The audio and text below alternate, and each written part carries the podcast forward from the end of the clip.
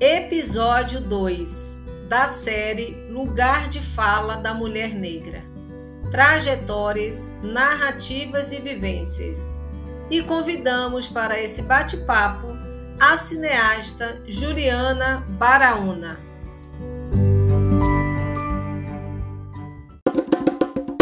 Oficialmente estamos começando, né, a nossa live. Sejam todos bem-vindos, bem-vindas e bem-vindes ao nosso bate-papo online.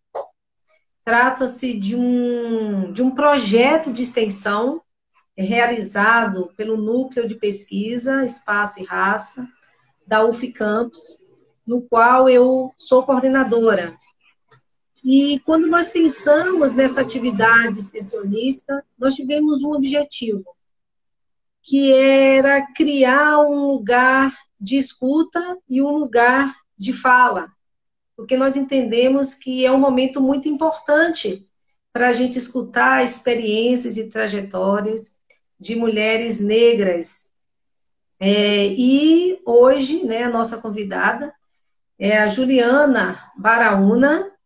A Juliana, ela é cineasta e coordenadora de pós-graduação, ou perdão, pós-produção. Pós-graduação, estou com a cabeça na no ensino de pós-produção. Em sua trajetória profissional, tem como destaque os projetos Democracia na Escola, Canal Futura 2008, Programa Espelho, Canal Brasil 2011-2012, curta-metragem Assim como as nuvens são, 2012, Rio Resgate, Discovery 2015, Chegadas e Partidas, GNT, 2015 a 2020, Arte na Fotografia, Arte 1, 2017 a 2020, e o documentário Caringana, Licença para Contar sobre a Literatura em Moçambique, então, assim, a mini bio da Juliana é grande, extensa, muito trabalho realizado, muitas produções. E saiba, Juliana, que a sua experiência vai refletir em muita gente aqui, tá? Vai ser uma referência para as nossas alunas que necessitam muito de mulheres como você, batalhadoras. Aí, a Juliana Lobo já está dizendo que é fã, muito fã dessa pretinha. Suspeita. Também sou muito fã dela. E aí, Juliana, assim, primeiramente, muito obrigada por você ter aceitado o convite de estar conosco aqui nesse bate-papo.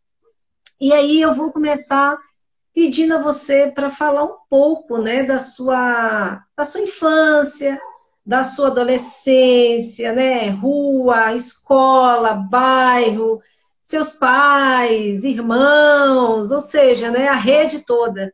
O que você poderia falar para nós assim sobre esse momento na sua vida? Primeiro, queria agradecer o convite, dizer que, enfim, eu não sou, eu não sou muito fã de espaço na frente das câmeras, eu sou uma pessoa de bastidores, tenho me descoberto agora e, e, e, me dado essa licença para contar, né? Como, como caringana, tenho me, me, descoberto nesse lugar de, de comunicadora também, tenho gostado bastante, mas eu, live ainda não é uma coisa que eu gosto tanto de fazer.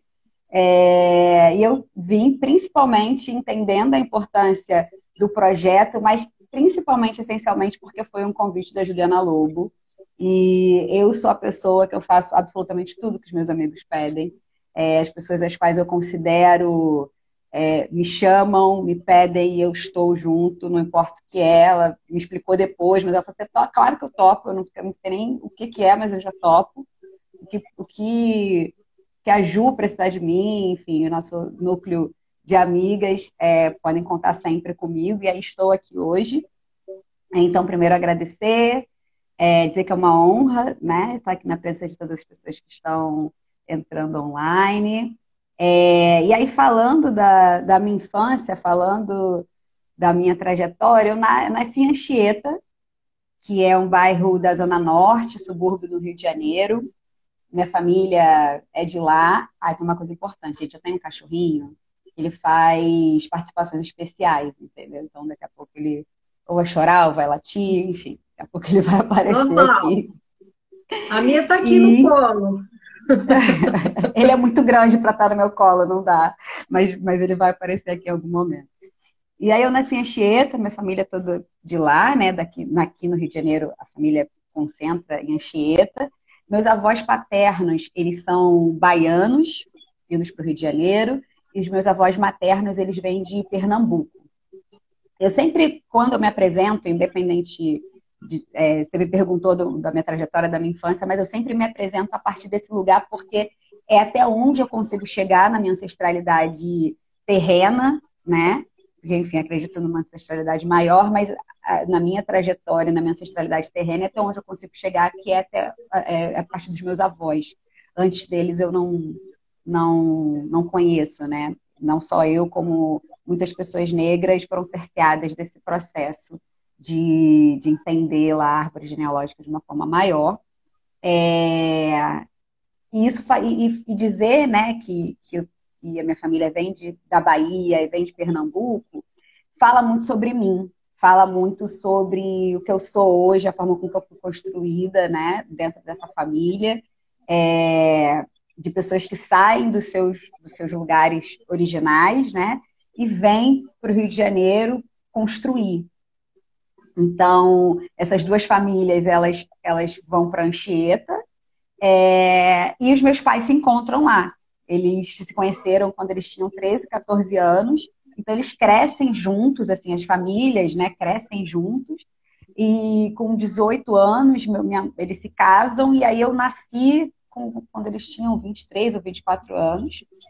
É, morei em Anchieta até 10 anos, mais ou menos. Então, é, a, a, minha trajetória no bairro era minha família é muito grande, então eu não tive amigos no bairro, né? É, a, os meus amigos eram os meus primos, enfim, a gente tinha uma família muito grande, então a, a história é que não tinha necessidade para rua, a necessidade era de ficar no quintal, era um quintal maravilhoso, assim, muito grande. É, então tenho memórias afetivas muito especiais, né, dessa infância com muitas frutas, e é engraçado que eu saio de Anchieta e vou para o Meyer. E aí no Meyer, é, em Anchieta, eu tive acesso a muitas frutas, a, enfim, e aí eu tinha um pé de caju no, no, no, no, no quintal onde eu morava. E aí, conversando com as minhas amigas do Meia, e elas achavam que caju era, era só aquela garrafinha que dava para você misturar com a água e açúcar. Eu falei, não, gente, caju é uma fruta. Isso existe, sabe? Então, assim, a distância de várias questões, assim, delas morarem no Meia e nunca terem ido a Madureira, por exemplo, enfim. É... E uma, uma característica né, da, da, da, minha trajetória é, é, ser nômade, né, no Rio de Janeiro, assim. Uhum. Então, eu morei em muitos bairros no Rio de Janeiro, então saio de Anchieta, vou para o Meia, do Meia a gente vai para Taquara, da Taquara a gente vai para Curicica, da Curicica a gente vai para o Recreio, vou para Maria da Graça, me caso, vou para Tijuca, hoje moro no Catete, então, assim, é, morei em muitos lugares é, no Rio de Janeiro, né? É, e gosto muito disso, de estar em muitos espaços, é, de ir até a casa das pessoas, de vivenciar as histórias é, e os ambientes, né? Quase como eu ia falar quase como um olhar antropológico, só que não é, sabe? É, é processo de vivência mesmo, né? De misturar as vivências dos outros também é, entender de que forma aquilo ali também me afeta e faz parte da minha história, em que momento isso cruza com a minha história, enfim. É, quero que a pandemia acabe logo para visitar Ju Lobo é, em campos. Ó, que brincando ao mesmo tempo. E é dessa forma que, que, que perpassa a minha trajetória a partir da infância. Então, que trajetória bacana, né? E você fala aí que, né, é, os seus familiares é, são da Bahia, eu me identifico, né, porque eu sou baiana, e a gente vê, assim, que nós, quanto nós estamos interligados de alguma maneira, né? Existe uma conexão. Mas muito bacana, é, Juliana. É, alguma coisa marcou a sua infância? Teve alguma marca, assim, que não deu mais para esquecer? Marca da infância. Eu acho que, que essa família grande, é, eu, enfim, na, na, escadinha dos primos, né? Eu tenho dois primos que são mais velhos que eu, eu sou a terceira é, neta mais velha, né? Do, do, do primeiro grupo, é, Júnior, Ramon e eu. E, e eu sou, eu sou a primeira a primeira menina, né? Então, e aí depois vieram, veio, veio os outros núcleos, assim. Então, um monte de criança crescendo junto, enfim, os rituais né, que a gente tinha. Então, é, a gente formava um, um, um, grupo e fazia músicas para pedir dinheiro para o meu avô, sabe? Então, a gente é, é, tinha é, é, esse, esses finais de semana onde a família estava junto, é, celebrando, comendo, compartilhando, é, esse sentido de união né, familiar foi uma coisa que me marcou muito assim, na infância. Maravilha. E que certamente é, deixou em você marcas que você, de alguma forma, exterioriza isso, né? Essa influência dessa família extensa, é, essa esse seu percurso dentro da cidade. Eu acredito que hoje o seu lugar como cineasta, talvez essas memórias afetivas devem influenciar bastante, né? É... E escola? Como é que foi na escola, assim, para você? Eu, é, enfim, iniciei a minha vida estudantil numa escola religiosa, é, católica, né, uma escola de feiras, e aí permaneci, acho que até oito, nove anos, alguma coisa assim. É, e depois fui para uma escola pública, onde do bairro ali em Anchieta, onde eu meio que precisei me virar assim de alguma forma, né?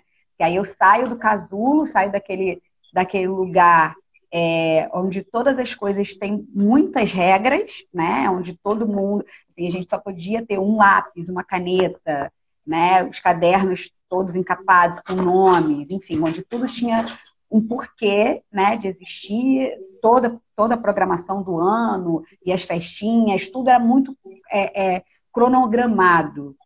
E vou para uma escola pública municipal do bairro onde as pessoas conhecem as pessoas da minha família. Então, é, eu deixo de ser a, a, Juliana, né? E me torno a Juliana é, que é filha do Carlos, que é neta do, do, do, do Almiro. É, e aí, até eu entender que isso era uma moeda de troca, digamos assim, para que as pessoas pudessem me respeitar, é, eu tive um pouco de medo, né? Porque eu cheguei bem crua, assim, nessa escola. E, e foi nesse momento, eu acho, que eu consigo, eu consigo iniciar a olhar o mundo como ele é de fato né? Então eu saio de um espaço que ele era maioria branca, assim, na escola que eu estudava tinha é, bolsas, então também tinham crianças negras. Eu, eu não era bolsista, mas era confundida, né, por ser negra com crianças bolsistas. Uhum. Isso não, não era uma questão. Eu, eu realmente falo, então, então estou me identificando. Então as pessoas, né, olham para mim e entendem que eu sou uma criança negra.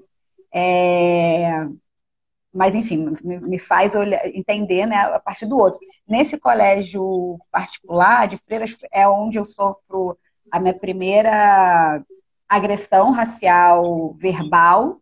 É, eu não lembro, mas minha mãe conta que uma criança, eu tinha três anos e uma outra criança me chamou de macaca. É, e aí a instituição se manifestou, o núcleo pedagógico chamou os pais para conversar e para dialogar é, para entender de onde vinha isso, porque era uma criança de três anos, né, xingando, agredindo uma outra criança de três anos, e não era interessante que aquilo ali acontecesse. Então, né, vamos, vamos cuidar, vamos conversar. Os pais, os pais foram absolutamente. É... Sabe, isso, não, é isso não é um problema para gente, isso não é uma questão para gente. A gente não vai falar sobre isso em casa, a gente não vai dialogar sobre isso. E aí a criança foi expulsa do colégio. É, então, ouvi isso da minha mãe, né? Ouvi que eu, eu, eu, eu estudava num colégio, né, inicialmente, é, que tinha essa preocupação, né, um colégio particular, que não necessariamente é, pensava só nos recursos financeiros, né, que aquela outra criança, assim como eu, também uhum. pagava, mas com o que ela estava formando, com o que aquela criança, a partir daquela agressão, poderia causar dentro daquela escola, é, isso me, me, me, me, deixa feliz, né? Falar, exatamente nesse lugar. E aí eu lembro que nesse período eu tinha muitas professoras negras, é, e tinha a história lá do livro da, da Menina Bonita do Laço de Fita, que é um livro que hoje a gente olha com um olhar mais crítico, mas que na época era referência, né? A Menina Bonita do Laço de Fita é uma menina negra, e eu era a Menina Bonita do Laço de Fita na turma, né? Então, tinha também esse lugar de destaque. Então, a autoestima, né, ali da, da, da Juliana, pequenininha, criança negra, foi trabalhada ali de alguma forma, tanto em família quanto na escola nesse primeiro momento. E aí, quando eu vou para o colégio público, aí, aí eu, eu, eu, eu, me abro, né? E são crianças de muitas procedências, é, é uma experiência que eu, eu, eu, eu acho muito incrível e valorosa. O colégio público, ele me formou, né, para a vida, porque depois desse colégio, é, eu fui para um colégio de ensino fundamental também público, depois o, o, ensino médio estadual também público, e ali nesse colégio é, é, público, dentro dessa trajetória do, da escola pública, é onde eu me formo enquanto cidadã, é onde eu me entendo enquanto é, líder, então eu era representante de turma, e aí depois no ensino médio eu fui é, para o movimento estudantil, é, e aí depois não parei mais, assim, é onde, é onde eu me encontro e onde eu me formo como cidadã, que tem direitos e deveres, mas que pode de alguma forma modificar. Isso sempre foi uma coisa muito forte dentro do ensino, sabe? É, o quanto você pode modificar o espaço que você vive hoje. Então, hoje a gente está falando aqui de uma comunidade estudantil, de uma escola no MEIA, estadual, é, e aí é, no meu segundo, terceiro ano, foi uma época de governo garotinho, onde ele acusa a diretora de, de roubo do valor da merenda por compra de celular. E era uma comunidade estudantil muito ativa, então essa diretora que foi eleita né, pela comunidade estudantil, ela fazia prestação de contas há muitos anos, né? Tipo, isso já era uma coisa dada no colégio, então, quando essa denúncia aconteceu, a gente achou muito estranho isso. Tipo, não, assim, não, não é possível que isso acontecesse. É, porque não só os professores, quanto a, é, a coordenação, é, era tudo muito aberto, sabe? Era tudo muito decidido de forma democrática. É, e aí ele intervém, então entram interventores no colégio e a gente faz apitaço, faz panelaço. Todas as vezes que, que, os, que os interventores iam, né? Para entravam na direção, a gente fazia, parava toda a escola, e os professores e os alunos, e a gente ia fazer panelaço e na porta da direção. E só parava quando eles saíam, assim. Então, isso me deu muito que eu, do que eu sou hoje, sabe? Também, assim, uhum. pro desespero da minha mãe. pro desespero da minha mãe, porque viveu, né, muito tempo com meu pai, é, tendo também uma experiência política, é, de militância, é, e, e, muito, muito, medo, muito medo, né? Do tipo, olha, seu pai não se deu muito bem, né? Ele inclusive perdeu emprego, é, a gente não, não tem condições financeiras tão boas, né? Porque seu pai perdeu emprego e tudo mais. Eu não quero que você, Juliana, só estuda, meio que isso. Só estuda, não se envolve com essas coisas e tudo mais. E não, não deu. Não deu. Não foi Mas possível. você traz uma coisa muito interessante, Juliana, dentro desse contexto né, de tanta regressão de direitos, é, de negacionismo, é, você traz uma valorização da escola pública. E a gente, aí a gente acrescenta a valorização da universidade pública, né? Há pouco tempo aí está transitando aí um, um, um projeto de, de, de extinção da UERJ, né? E a gente avalia o que está por detrás disso, né? A, a, a intenção é, destrutiva por detrás disso, né? A gente vive um contexto que não interessa pensar, não interessa ter, ter senso crítico, é, interessa você pegar a mesma direção da manada e você traz essa, essa valorização da escola pública e o quanto ela foi importante na, na construção da sua identidade, porque essa escola pública valorizava a educação crítica. Isso. Crítico. Exatamente. É? Exatamente. E é essa vivência e essa experiência que me forma, sabe? Que me faz quem eu sou. E aí, é, para a academia, para a universidade, eu passo pela UF, em Niterói, inicio cinema, uhum. é, mas numa época onde eu já estava, já, já né, já, já, já me entendia enquanto uma mulher negra, já entendia questões políticas relacionadas às cotas e falava sobre isso, extremamente crítica nas aulas, extremamente crítica, inclusive, ao, aos, aos, aos coletivos estudantis da UF, é, os coletivos negros da UF, e, e é onde eu conheço é, coletivos negros da FRJ e coletivos negros na UERJ, onde eu começo a me identificar com esses coletivos e com essas, é, é, com essas movimentações estudantis negras, né? É, a partir disso, eu abandono a UF, que é, depois virou meu grande trauma, porque eu não tranquei a matrícula, eu não tinha muita maturidade, não entendia que dava para fazer as duas coisas ao mesmo tempo.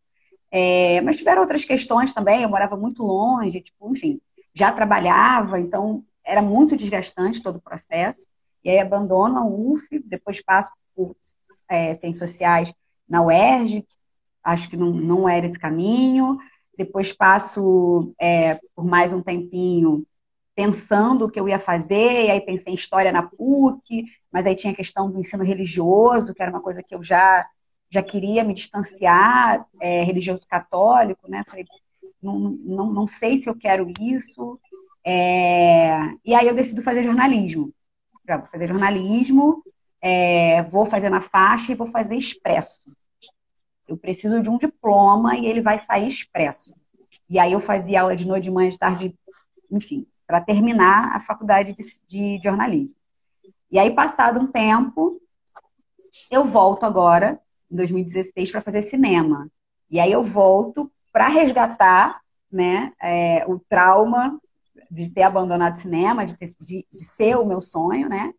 É, e, e, decido seguir a carreira acadêmica, né? Então, a partir do, do da universidade também, né, da faculdade de cinema, eu decido que eu vou fazer mestrado e que eu vou ser professora universitária é, de ensinar, né, para ensinar o que eu experiencio né, ao longo desses quase 15 anos de carreira, é, trabalhando com cinema e TV, trabalhando com audiovisual essencialmente, entendendo que esse cross, né, essa ação entre o que é executado e o que é teorizado, o que é ensinado nas universidades precisa acontecer para que seja efetivo, né, para que a, o ensino, para que a formação das pessoas que saem das universidades seja efetiva, ela precisa ser palpável.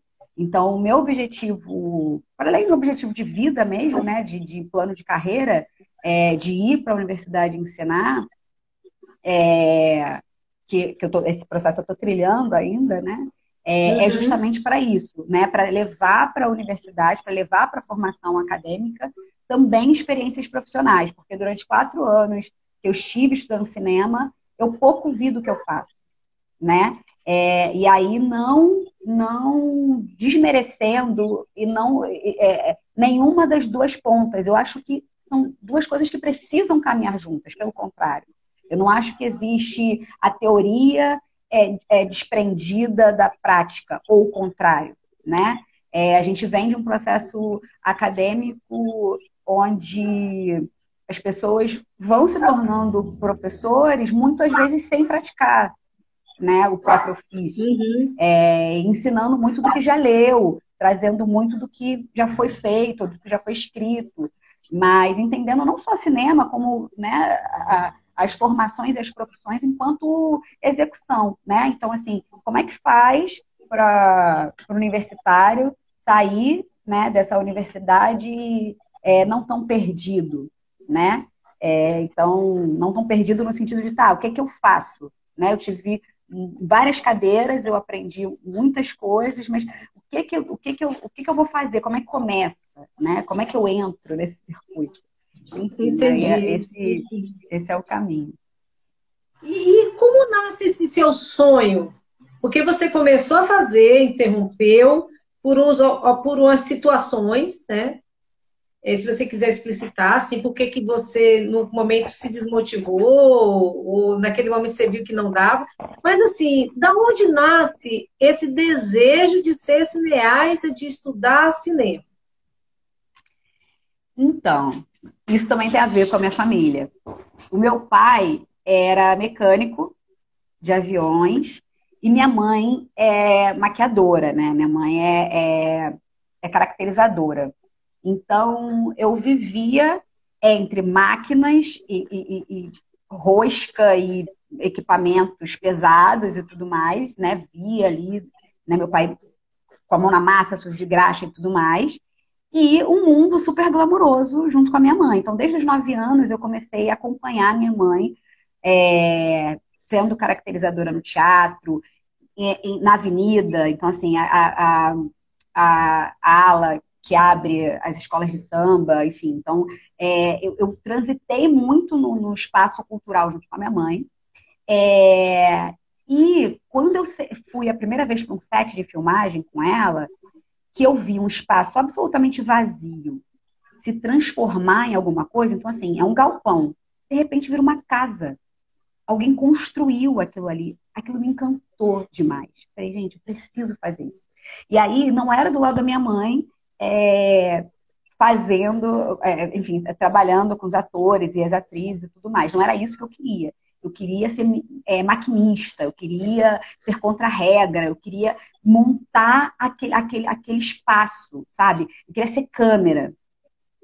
E aí eu cresci, né, querendo isso, é, enfim, a partir dos nove anos, e assistindo muitos filmes e tudo mais, é, e também pensando, sabendo como aquilo ali acontecia, então não assisti os filmes é, só por assistir, então já, eu assistia já sabendo que atrás é, é, ali tinham pessoas filmando, como as coisas aconteciam. Então, aquilo ali pode ter sido gravado antes, depois. Minha mãe falando muito sobre continuidade, né? Então, é, olha, você viu que na, na primeira cena ela tá com risco no olho. Depois esse risco some, o cabelo dela tem um cacho, depois fica liso. Então, é, é, esse, esse processo já foi ali encaminhado junto com a minha mãe.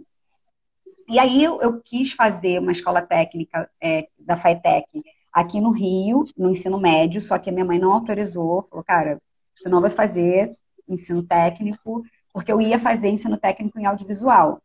E ela falou que não, faz normal, e aí você vê que você vai fazer na universidade, enfim, vamos, vamos ver. É, e aí eu, eu, e aí eu fui fazer cinema, né, querendo ser câmera. Então, estudei fotografia, né, inicialmente, até que eu descobri, filmando, né, eu descobri que eu tinha, é, que eu não tinha, eu tinha questões com a visão, então meu material chegava na ilha de edição e as pessoas falaram, falavam que estava sem foco. Olha, seu, seu material está sem foco. Eu fiquei, sem foco, gente. Não está sem foco não, porque foco, vocês estão tão malucos. Ju, vai fazer um exame de vista, porque seu material está sem foco. E, e aí eu fui fazer um exame de vista. Quando eu botei um óculos a primeira vez, eu descobri que as pessoas não eram embaçadas. Porque eu achava que as pessoas eram embaçadas, que as pessoas eram opacas. Eu descobri que a, cor tinha brilho. Eu descobri que as pessoas tinham formas mesmo reais, assim. E a forma com que eu via era uma forma distorcida. Mas ainda de óculos, agora eu estou de lente, inclusive, ainda de óculos, eu não chegaria em momento nenhum ao 100% da visão. Então já foi impeditivo aí na profissão.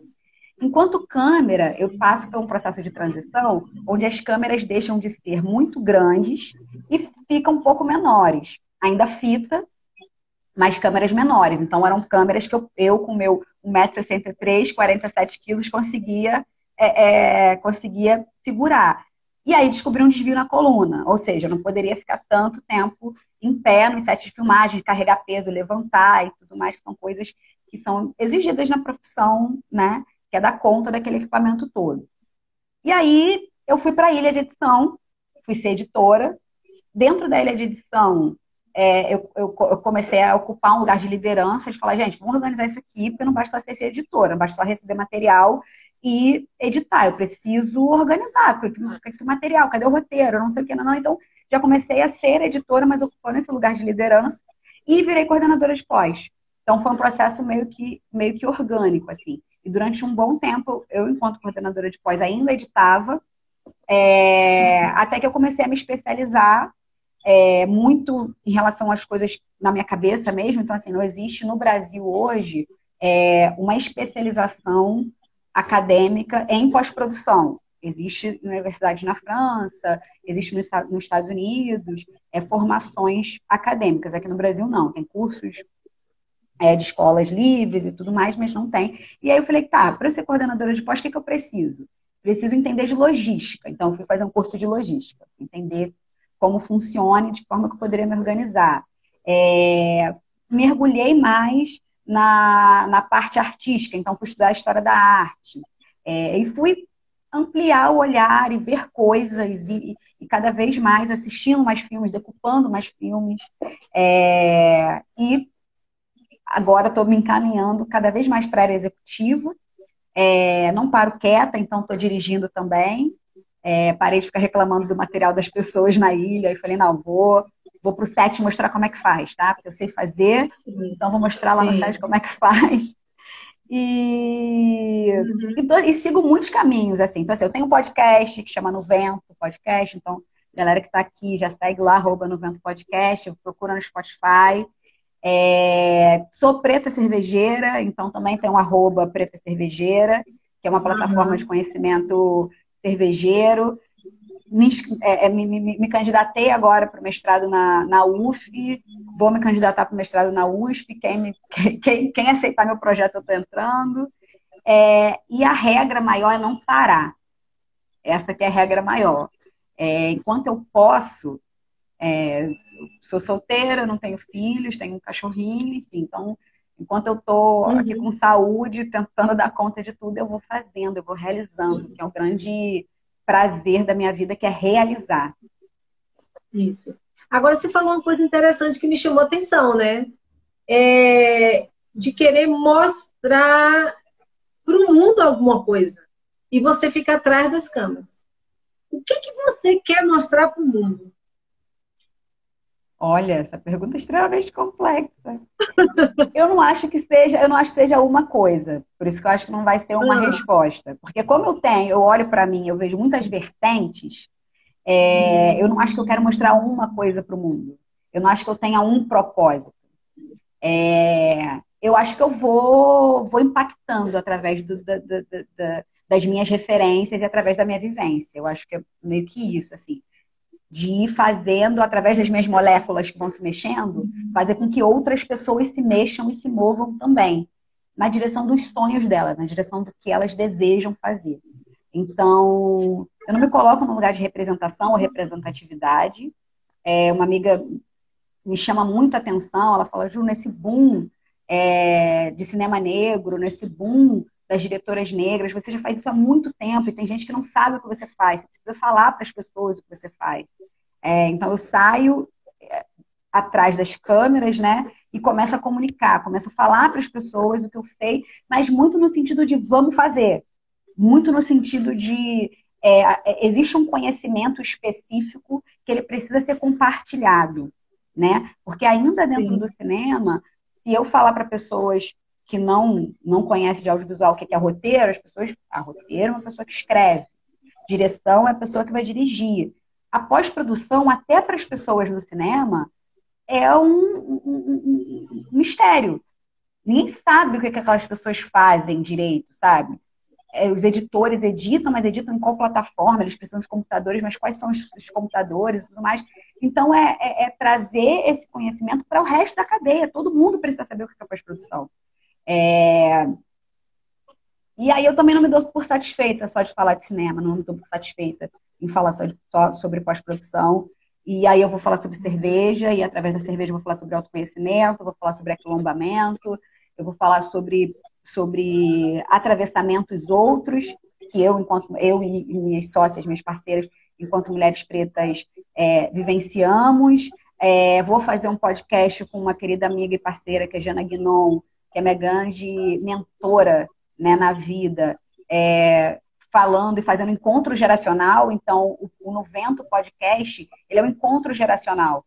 Gente, eu tenho 34 anos, a Jana tem 50, então a gente se encontra, convida pessoas também de gerações diferentes, né? Eu faço um convite ela faz outro, é, e a gente debate um tema. Debate não, a gente troca sobre um tema. Então, o tema. Isso é. Aqui, cadê o brinquedo? Então, a gente debate sobre um tema. Então, assim, vamos falar sobre. É, agora, quarta-feira, saiu o episódio que a gente fala sobre sorrir é o melhor remédio. Então, na verdade, é uma afirmação ou uma pergunta, né? É, sorrir é o melhor remédio, uma pergunta, ou sim, sorrir é o melhor remédio. E, e a gente chama duas pessoas para falarem sobre isso, né? É, para falar sobre o sorriso. E aí, nesse, na, nesse episódio da quarta-feira, a gente tem é, a nossa dentista, que é a minha dentista mesma, que é dela, para falar sobre o processo dela com a odontologia, com o sorriso, né? Ela constrói sorrisos e tudo mais. É...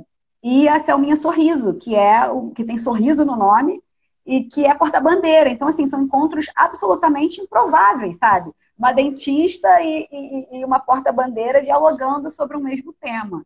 E isso é a nossa cara. Isso é a minha cara e a da Jana, assim. Fazer encontros improváveis, movimentar, né, através do vento, é, jogar no vento.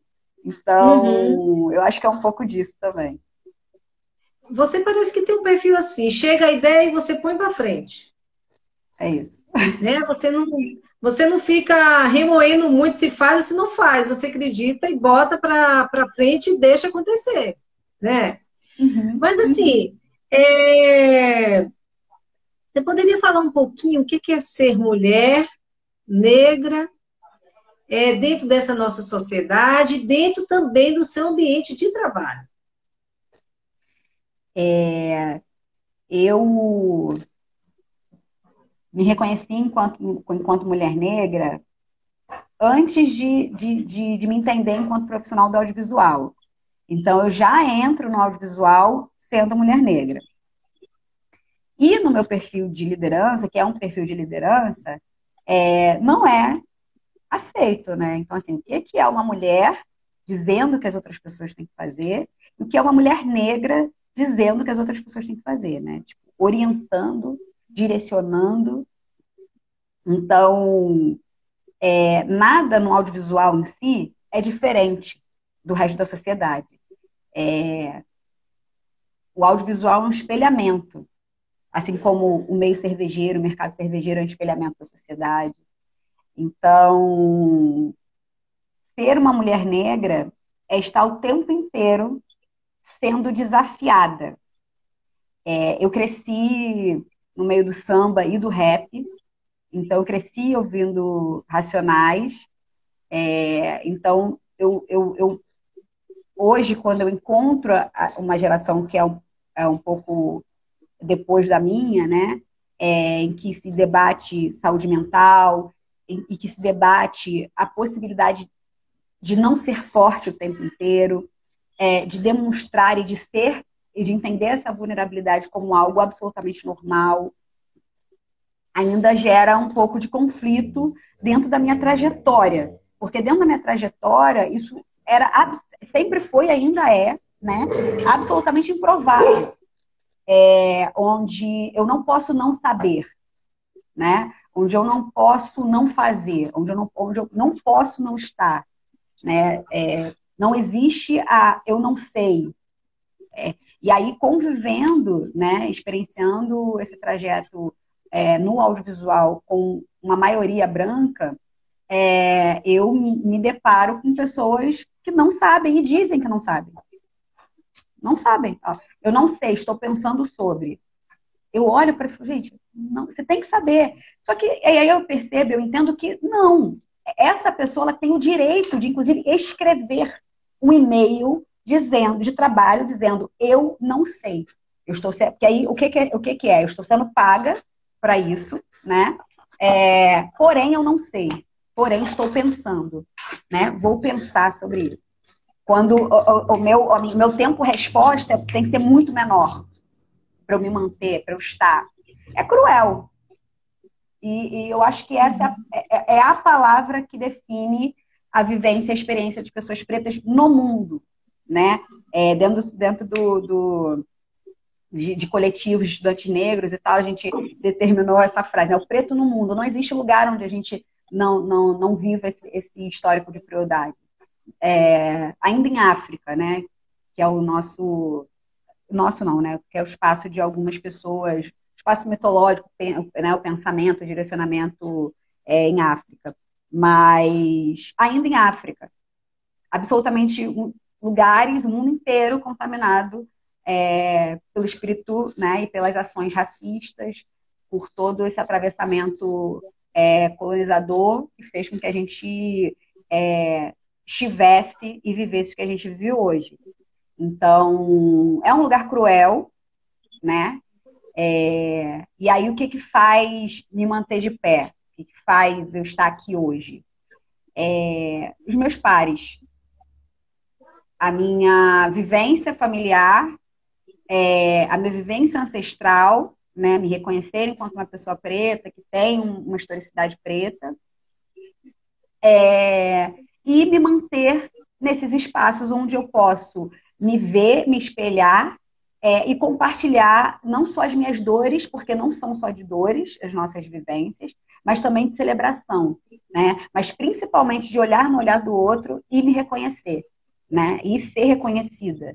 É, e chegar nos espaços e às vezes não precisar falar nada, e ser acolhida, sabe? É, uhum. E também entender que espaços, e aí falando até de espaços políticos pretos, não são só de acolhimento, né? Isso até gera um pouco de, de frustração em algumas pessoas, assim, porque espaço político é, um, é, é, é disputa, né? Continua sendo disputa, disputa de narrativa, disputa de poder, é, disputa de, de fala, então nem sempre você vai estar em espaços políticos e só ser é, é, acolhida. E aí eu tive que criar né, é, o meu espaço afetivo. Então, o espaço acadêmico, o espaço político, me proporcionou enxergar algumas pessoas e juntar esse grupo que Gil Lobo faz parte, assim, né? Estar junto, na verdade, de pessoas onde, onde eu sou acolhida, onde todas nós somos acolhidas, e a gente também debate política, a gente debate sexualidade, é, a gente fala sobre muitas coisas, mas muito nesse lugar afetivo, sabe? Isso é muito importante. Uhum. Eu acho que é isso que faz, uhum. né, apesar da, da, da, da dor e da, da crueldade que é, né, ser uma pessoa preta no mundo, é, permanecer viva, estar aqui hoje. Mas assim, chegar onde você chegou, foi fácil ou foi suave? Vou te falar que eu não tenho nem dimensão.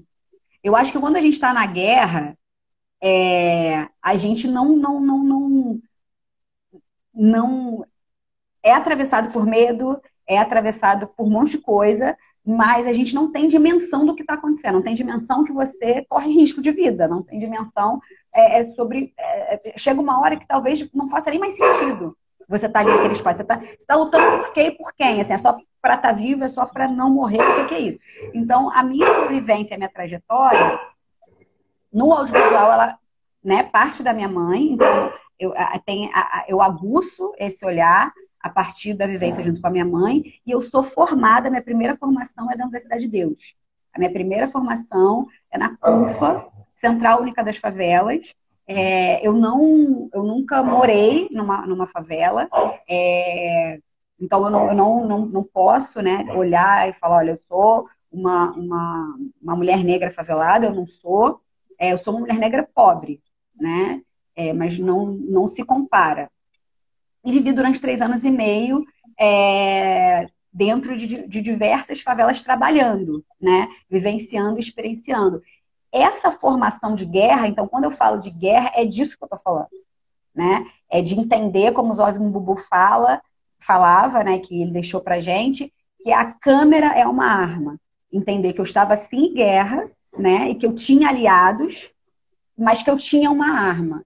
Então, que eu precisava ter responsabilidade e entender de que forma que eu ia usar, utilizar aquilo ali, né? Então, me apropriei dessas ferramentas, né? Aprendi muito é, e hoje eu me, eu me esforço muito para compartilhar, né? Para dar, né? Para compartilhar, para fazer um processo de troca a qual eu recebi. Então, pessoas que conseguiram furar essa bolha do audiovisual e conseguiram adquirir um conhecimento que estavam na Cidade de Deus, é, repassando esse conhecimento para pessoas como eu, é, eu acho que a roda só gira quando você também adquire conhecimento e você repassa e você responsabiliza que essas pessoas repassem para as outras. A história da música, vou aprender a ler para ensinar meus camaradas, é isso, né? Mas respondendo a sua pergunta sobre ser fácil, eu não tive essa dimensão, não tenho essa dimensão, eu ainda estou na trincheira, né? O que, que eu tenho hoje? Eu tenho um currículo, né? Então, eu tenho hoje, eu olho e vejo o caminho, a trajetória que eu, que eu passei, que não é pouca coisa, então eu, é, é, eu preciso olhar para isso de uma forma, não, gente, concreta. Eu realizei esses projetos aqui, são, é muita coisa, né? Vivenciei muita coisa, são quase 15 anos nessa trajetória, isso é bastante coisa. É, só que eu não consigo, hoje eu não consigo ainda ter a dimensão, né? É, e cada etapa que eu vou, tá, cada etapa dessa trajetória que eu falei, então assim, é, vou fazer o curso na Cidade de Deus, do curso da Cidade de Deus, é, entendo que não é mais câmera, é edição, vou para edição. Cada uma dessas etapas, inclusive a etapa que eu estou hoje, é, essa transição, ela é atravessada por desafio, né? É o tempo inteiro, assim, a universidade, ainda como, for, ainda como uma pessoa que executa o audiovisual, dentro da formação acadêmica, eu era aluna. Então, é, e foi, no, e foi a, a, o momento em que eu me senti mais vulnerável na vida, que é eu preciso de um diploma, eu preciso me formar e eu tenho um professor, né, que entende o poder que ele tem e simplesmente você vai ser reprovada, sabe? É, o DVD que você entregou não está funcionando. Eu testei e ele não está funcionando. É, e, várias outras coisas, várias outras violências que acontecem no meio uhum. acadêmico, né? Principalmente uhum. deslegitimar o conhecimento e a trajetória das pessoas que estão ali, né? É, enfim, é um outro desafio. Eu, eu entrei no audiovisual muito pensando em mudar esse espaço, que era o quê? Quando eu entrei, é, tinha uma coisa de diretor gritar, humilhar as pessoas. Eu falei, cara, eu não posso viver nesse lugar. Assim, não é possível que eu esteja no espaço de trabalho e eu seja agredida nesse lugar. E eu posso dizer que eu consegui. Isso eu consegui.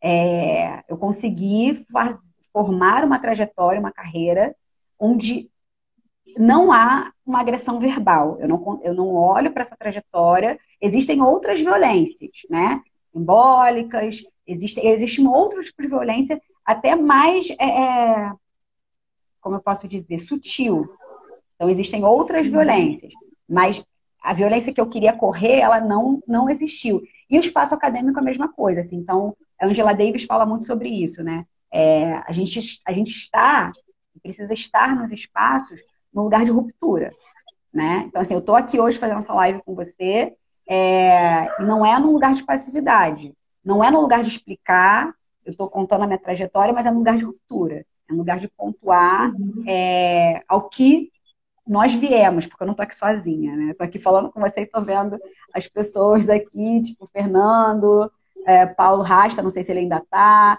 pessoas que passaram por mim junto né, na minha trajetória. É, enfim, Nara, não sei se está aqui ainda, mas que trabalha comigo. A Lori, enfim, que fizemos agora um curso no cinema nosso. É, Natália uhum. Souza, Lua, enfim, tem várias pessoas aqui que compõem essa trajetória. Clementino, Clementino, meu, meu, meu grande parceiro, é, tá aqui, enfim. Então, não tô aqui sozinha, né? Isso, isso é uma. Eu durmo e acordo sabendo isso. Não tô sozinha. Isso aí, Juliana. É, eu acho que você traz uma coisa muito forte que é de família, né? A família foi assim a sua centralidade e a sua fonte de inspiração, né? E o seu desejo, esse seu desejo de levar para a academia é, para que a coisa aconteça. Eu, eu senti que isso é muito forte em você. Você fala assim, eu fui para a academia e vi que lá não acontece o que precisa ser, o que precisa acontecer. E parece que você persegue esse esse desejo, né, de fazer acontecer o que não está acontecendo. E por quê?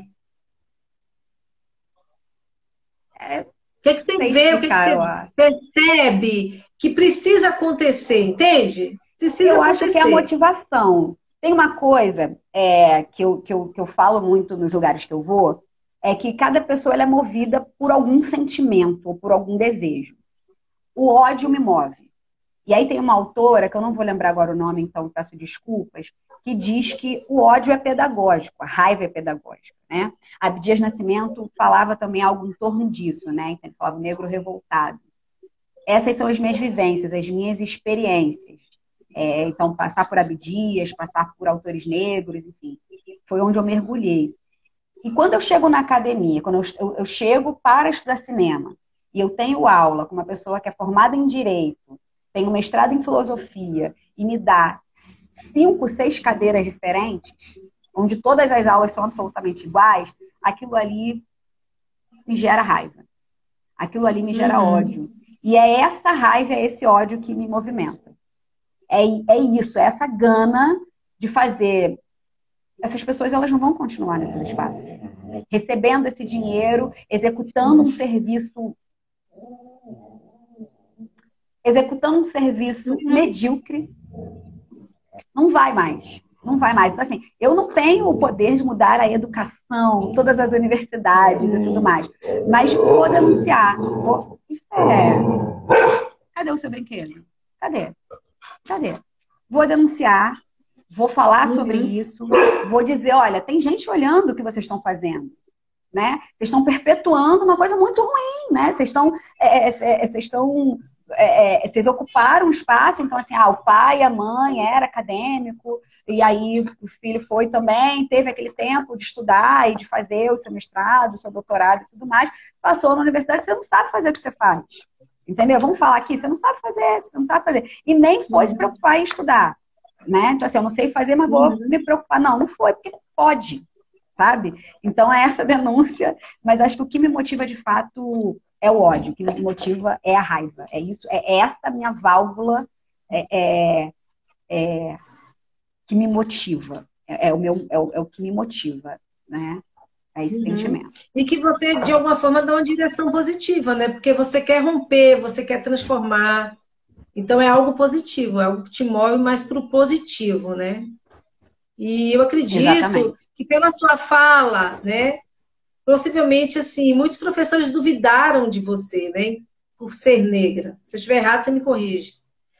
Por ser negra.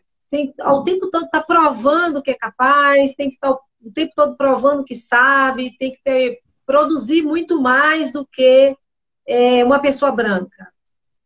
Sim. Eu acredito que Sim. se você passou realmente por isso, assim, se você pode trazer Sim. isso. É, hoje aos 34, eu já me libertei um pouco e eu só também travo as brigas que eu quero. A verdade é essa. Então, assim, é, chega num lugar que você só vai duvidar, ou se você, se você quiser, assim, aquela coisa. Fez um fogo ali. Se eu quiser abanar, ele vai aumentar. Se eu simplesmente não abanar, ele em algum momento vai morrer. Então, algumas brigas eu, eu, eu, eu banco e algumas brigas eu, eu, eu, eu entro, né?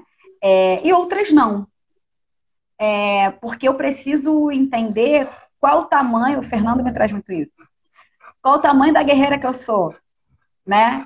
Qual, qual, é o meu tamanho e qual é o tamanho dessa briga? Assim, é muito fácil você brigar uma briga pequenininha. Eu, eu, eu me olho e falo, não, eu quero brigar brigas grandes. Isso, isso vai tirar o meu foco? Então, assim, briga, é, entrar nessa briga, né? Esses dias é, eu vi uma, um post de uma psicóloga falando sobre mãe amiga e falando sobre algo que eu não concordo. É, como se as relações afetivas elas pudessem ser colocadas em caixinhas, né? Então, problematizando essa questão da mãe amiga. O que, que eu tenho a ver com isso? Nada, tem um monte de coisa para fazer. Porém, eu fui lá no post comentar isso, falar que era equivocado lá. Aí ela respondeu e tudo mais. Depois eu falei, gente, Olha isso, para que, que eu. para que, que eu tô entrando numa questão de. Sabe? Não, gente, não vou. Então, tá tudo certo. Eu não vou parar agora. Você vai lá pegar seu brinquedo, eu vou tacar para você. Vai lá, pega lá. É... Então, às vezes, é, a neblina, né, pode ofuscar um pouquinho ali o seu olhar diante do teu, do teu objetivo. Mas uhum. às vezes é bem rápido, assim, enfim, não é algo que, que, perdure muito na minha vida, até porque eu tenho pessoas que puxam a minha orelha e eu recomendo a todo mundo que tenha amigos e pessoas próximas que, além do afago, para além da questão afetiva, também te coloque no seu devido lugar. Eu tenho essas pessoas ao meu redor, isso é muito importante. É, e são essas pessoas que me dão puxão de orelha e falam: olha, o seu caminho não é esse, você está desviando. Né? E me colocam para pensar. E, e aí é isso. Então, Juliana, assim, para a gente vá já caminhando para o fechamento da nossa live, né? Eu criei um bate-bola, né? Que a Juliana Lobo disse que é de frente com a minha. pois é. Então, é o seguinte, é, são respostas curtas, tá? É, Juliana Baraúna ontem. Juliana Baraúna ontem. Juliana Baraúna ontem, insegura. Juliana Baraúna hoje. Juliana Baraúna hoje braba. Tem que fazer juiz ao sangue baiano que corre aí, né? é dendê, é muito dendê. Juliana Baraúna amanhã.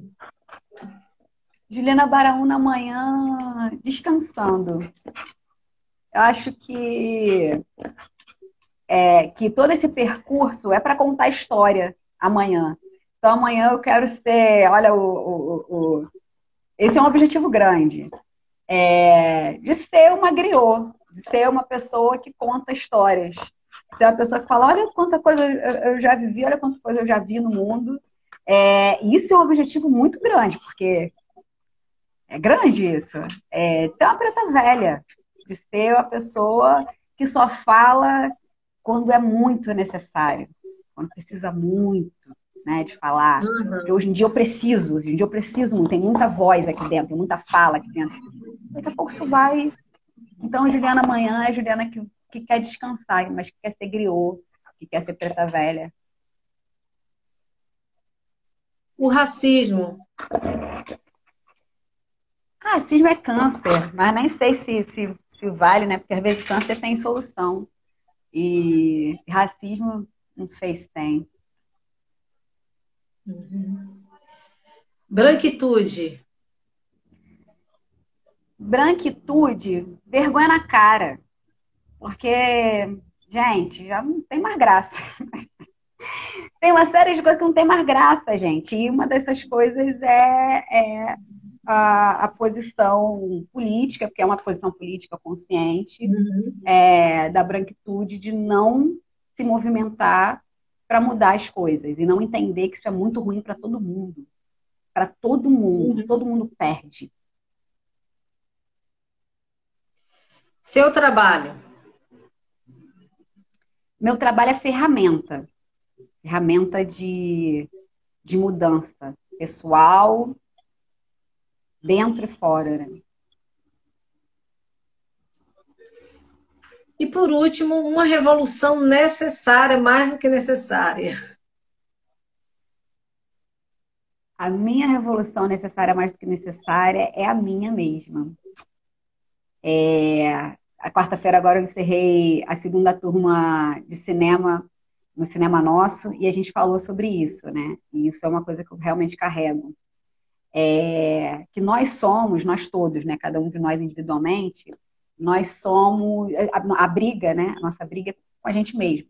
É gente que pode, é, não tem ninguém que possa me derrubar além de mim mesma, né? Não tem ninguém que possa duvidar da minha capacidade além de mim mesma. Então, a revolução necessária que eu venho tentando desenvolver através do autoconhecimento para ser uma pessoa cada dia mais próxima do que eu desejo, né? Então, primeiro eu preciso descobrir o desejo, depois descobrir o desejo, a revolução, né? É o caminho para me tornar cada vez mais essa pessoa que eu, que eu desejo ser. Então, Juliana, que você possa assim, se tornar a pessoa que você quer ser e que a gente possa escutar, escutar ainda e ler muito. Aliás, eu acho que assistir, aliás, né? assistir muito das suas histórias, né? Através das suas lentes. É, eu aprendi bastante com você aqui hoje. Aprendi muito, gratidão. Eu acredito também que todas as pessoas presentes aqui, principalmente nossas alunas, é, que necessitam muito dessa conexão de, e de referência, entende? De enxergar que, mesmo com todas as dificuldades, tem que romper, tem que romper né, esse, essa bolha criada pela própria branquitude que defende privilégios, né, impedindo né, que outros possam também beber da mesma fonte. Né? E aí eu te agradeço, Juliana, demais assim o aceite do seu convite, de você ter rompido, né? Já que você não gosta muito de live, mas rompeu isso e veio aqui fazer essa troca com, com a gente, tá? Se quiser das últimas palavras finais, fique à vontade. Queria agradecer, passou bem rápido, foi ótimo, obrigada mesmo.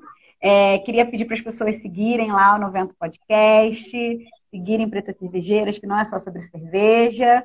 É, me seguirem também, acho que quem está aqui e está me conhecendo agora me seguir também. É, eu pareço ser uma pessoa absolutamente tecnológica, mas eu não sou, eu finjo muito bem, a verdade é essa. Eu finjo muito bem, às vezes as pessoas acham que eu estou super online, mas eu não estou.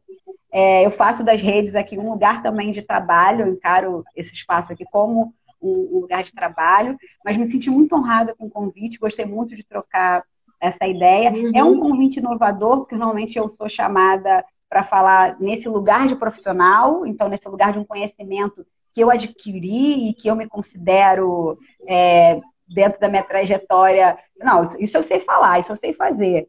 É, então eu, eu, consigo falar. E aí, se olhar e falar sobre a parte afetiva, falar sobre família, revisitar esses sentimentos, enfim, é muito, foi muito especial. Então, queria agradecer todo mundo.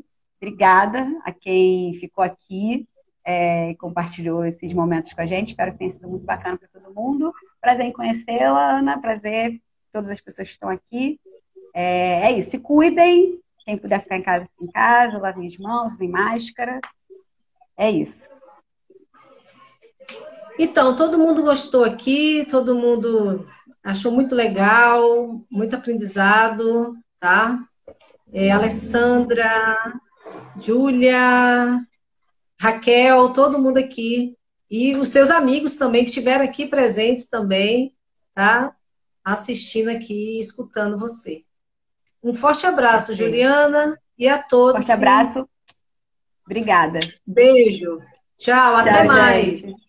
Até mais.